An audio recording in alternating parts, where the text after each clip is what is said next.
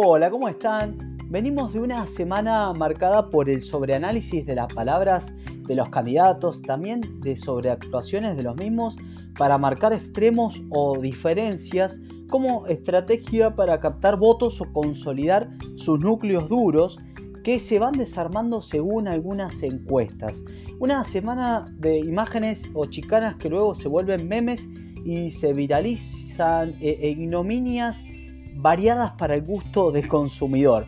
Pero la verdad es que no sorprende porque completan la línea de una campaña con pocas expresiones de ideas o de propuestas, una campaña insulsa, donde prima el marketing, la frase de sobrecitos de azúcar y discusiones banales. También es una campaña que demuestra, hasta el momento, el desinterés de la mayoría que están hablando un idioma que parece diferente al que hablan los políticos eh, o, que se habla en la política y que en gran medida eso explica el descontento generalizado. Ese descontento o divorcio que sufre la política de las necesidades más urgentes de la población despiertan una alarma previa a las pasos respecto a la baja participación de los electores y el voto en blanco observado en las elecciones provinciales eh, realizadas hasta el momento. ¿sí? Por ejemplo, en las elecciones en Corrientes que se realizaron este, este fin de semana, que pasó, además del triunfo aplastante del gobernador eh, Gustavo Valdés de la Unión Cívica Radical, que alcanzó el 76% de los votos, por sobre el candidato Fabián Ríos del Frente de, de Todos, que sacó apenas el 23%, dejó varios puntos a tener en cuenta y que se relacionan con otras elecciones provinciales que se efectuaron este año. En principio, ese resultado aplastante le deja un sinsabor al gobierno nacional al que se le van sumando derrotas, como por ejemplo la de Jujuy en junio, cuando ganó Gerardo Morales, que resultó reelecto por un amplio margen de diferencia que le sacó a su inmediato perseguidor del Frente de Todos. En Salta hace dos semanas atrás también resultó un poco derrotado, que si bien allí ganó la lista apoyada por el gobernador Gustavo Sáenz, eh, que se lo puede asociar con el oficialismo, pero que en su frente hay de todo, hay una mezcla de radicales, de peronistas, de renovadores, incluso hasta gente de Juntos por el Cambio, y Sáenz mismo se despegó del gobierno nacional diciendo que eso es diferente, que allá hay unidad y que es por el bien de Salta. Incluso el sello propio puro del Frente de Todos quedó en el cuarto puesto con una muy baja performance en aquella provincia. Eso luego se puede o no proyectar a las elecciones del 12 de septiembre en las PASO, veremos.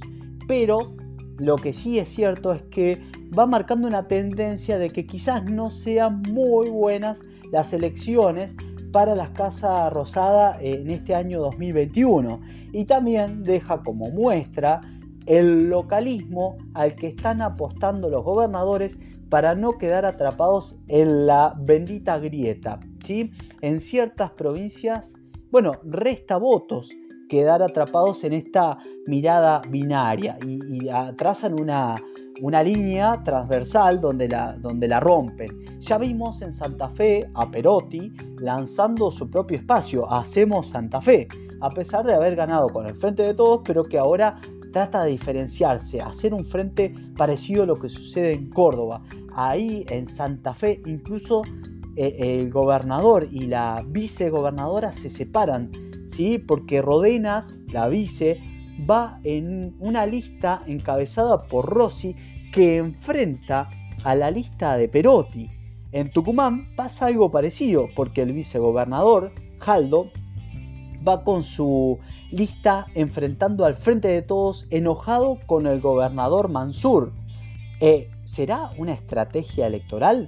¿Será una pelea real? Difícil saberlo, pero se ven cosas inimaginables tiempos atrás, porque bueno, estos binomios aún están en pleno ejercicio del poder y ya se enfrentan entre ellos, es decir, que ni siquiera esperan a terminar el mandato, sino que ya están enfrentados y como digo, no se sabe si, es una pelea real o, parte de la propia estrategia electoral. Otra característica es que amplían cada, cada vez más sus espacios basta con decirle que, por ejemplo, Valdés, ahora en Corrientes, eh, recolectó más de 30 partidos en su espacio. Eh, esto explica en parte también el resultado tan abultado que consiguió, ¿sí? ese caudal eh, inmenso de votos, pero que también hay que gobernar con esa pluralidad, ¿eh? ¿Sí? hay que ver cómo se desenvuelve. Y por poner otra referencia, en Córdoba, Hacemos por Córdoba, amplió su base electoral de 9, pasó a 19 partidos que se agrupan este año bajo su paraguas. Y eso no es todo, la lista puede seguir ampliándose en los próximos días. Así vemos que en las provincias eh, eh, inventan cualquier artilugio electoral para no perder el sillón, eso que bueno, que atraviesa, que está por sobre cualquier ideología o partido político. Se juntan con el que tienen que juntarse, con el que sea sin ponerse colorados. Y eso es lo que muchos le cuestionan a los gobernadores, de que ninguno tiene aspiraciones o proyectos nacionales, que solo están cuidando su quinta. Pero bueno, evidentemente los mueve un principal objetivo, no perder el poder. Son conservadores. Y en lo nacional se está notando lo mismo, es decir, que se agrupan, se juntan para conservar el poder. Y eso los hace ver conservadores, ni más ni menos, a pesar de tener un discurso supuestamente bueno, progresista e irruptivo. Y, eso es lo que según mi mirada, ¿sí? ven sobre todo los jóvenes, porque no están tan invadidos de, aquellos dogmas o miradas sesgadas, eh, dogmas estrictos, eh, porque bueno, entonces de esta manera no son fáciles de engañar y por eso comienzan a buscar, a ver otras opciones que les resulta quizás atractivas porque parecen no tradicionales que, están fuera de aquellas o de estas a las que ven como lo mismo de siempre, como las que son eh, que viven transando, ¿sí? como, eh, como si fuese las eh, fuerzas tradicionales. Entonces, creo, imagino, y ese es mi pensamiento, obvio, que por allí es donde viene la pérdida del caudal del voto joven, que es el que supuestamente las encuestas están marcando. Además, tenemos que poner una alerta, como les señalaba al principio, ante la baja participación electoral. Esto se notó evidentemente en Corrientes porque participaron solo el 65% del padrón habilitado, mientras que bueno, el 35% no concurrió a las urnas.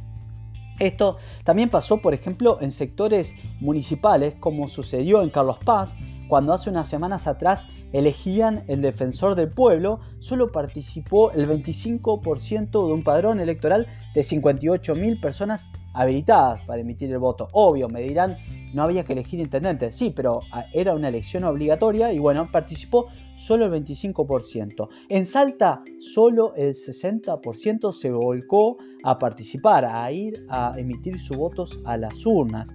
Y en Jujuy, el 65%. En Misiones, la participación fue baja también, pero la pongo en dudas porque se, realizó eh, se, realizaron aquellas elecciones en medio de un momento crítico de la segunda ola de la pandemia que estábamos sufriendo eh, aquí en, Argentina y aún era muy bajo el porcentaje de vacunación de la población. Entonces es como que bueno, lo, dejo afuera. Quizás la, mayoría de la población allí sí no concurrió por eh, por ese miedo, por el miedo de la pandemia. Pero en general se observa una baja de al menos del 13% de la participación electoral y no sabemos si se debe a que las personas tienen miedo del COVID o si es por descontento o enojo con la política, pero es algo que está sucediendo. El voto en blanco también va tomando protagonismo. Por ejemplo, en Misiones fue la cuarta opción dentro de los candidatos, la cuarta opción que, que recibió más votos.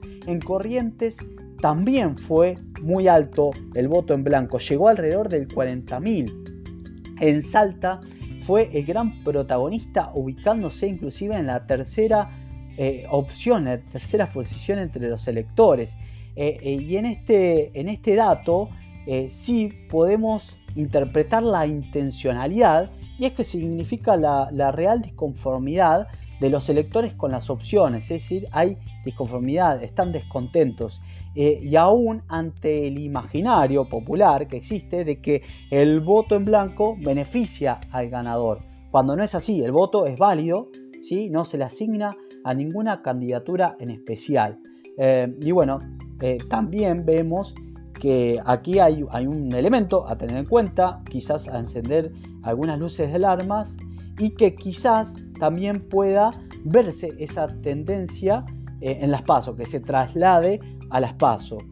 bueno, esto fue una mirada general del clima electoral en las provincias y que algunos datos los podemos tener en cuenta o, tomar como referencia para traspolarlo o tomarlo como un termómetro para imaginar lo que puede llegar a suceder eh, bueno, en pocos días en las PASO y que sobre todo tengamos en cuenta que se puede comenzar a llegar a manifestar el voto bronca, el voto en blanco eh, y bueno, y inclusive hasta eh, observar una baja participación del padrón electoral. Esto fue todo por hoy, nos vemos en la columna que viene.